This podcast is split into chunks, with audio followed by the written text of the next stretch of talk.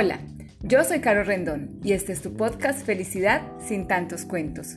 Este es nuestro episodio número 6 y hoy hablaremos acerca de cómo hacerte cargo de todo y de todos esconde una necesidad que requiere tu atención. Te hablaré acerca de las ganancias y precios que tienes que pagar al actuar de esta manera y finalmente te propongo algunas preguntas para que puedas identificar si ese es el camino que deseas para ti y los tuyos. ¿Te das cuenta de cuántas veces te relacionas desde la frase estoy terriblemente ocupado, no me alcanza el tiempo para nada o no tengo tiempo? Es normal que lo hagas, porque existe un culto a la gente ocupada. Parece ser que en sí mismo el no tener tiempo para nada justifica la existencia.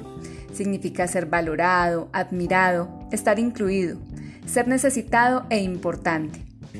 Pero lo que quiero que observemos es que las personas asumen este estilo de vida en piloto automático, porque es lo que se debe hacer.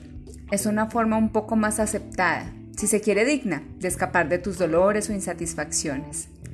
Nada de malo tiene sentirte parte de tu grupo social, ayudar a otros o lograr ascender en nuestras vidas.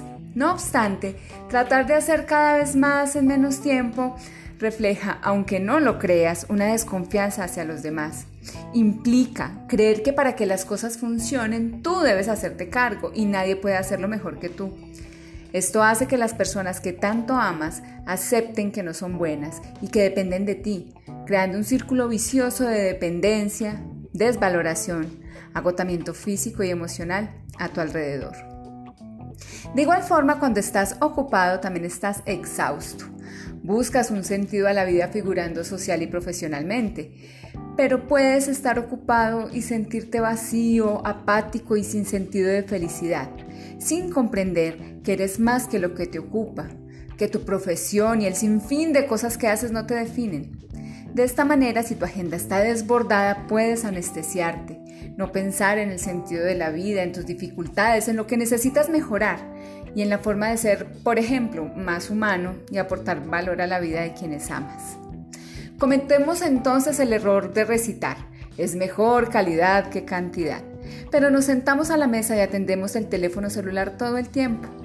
Cuando estamos por fin compartiendo el tan sonado tiempo de calidad, estamos agotados, pensando en todo lo que hay por hacer y quizá temiendo secretamente que perdemos el tiempo, que no somos productivos. ¿Te sientes así? ¿Quieres solucionarlo? Es posible tener una vida con mayor sustancia, sin tantas obligaciones urgentes, pero ten en cuenta, no es solo estar ocupado. Lo que pasa es que tenemos ese título de super persona que puede con todo y soltarlo tiene sus precios y renuncias asociadas. Así las cosas, lo primero es pensar si estás dispuesto a pagar el precio. Finalmente, te invito a ser creativo, a definir qué cosas puedes confiar o delegar en otros, a darte cuenta de que aunque eres muy valioso, no eres el centro del mundo y los demás tienen los recursos internos necesarios para vivir y procurarse una vida feliz y satisfactoria. Tú puedes mejorar la forma en que te relacionas con el tiempo. Si quieres, cuéntame en mis redes sociales qué acciones concretas vas a tomar para dejar de estar tan ocupado. Ingresa a www.carorrendon.com y aprende más.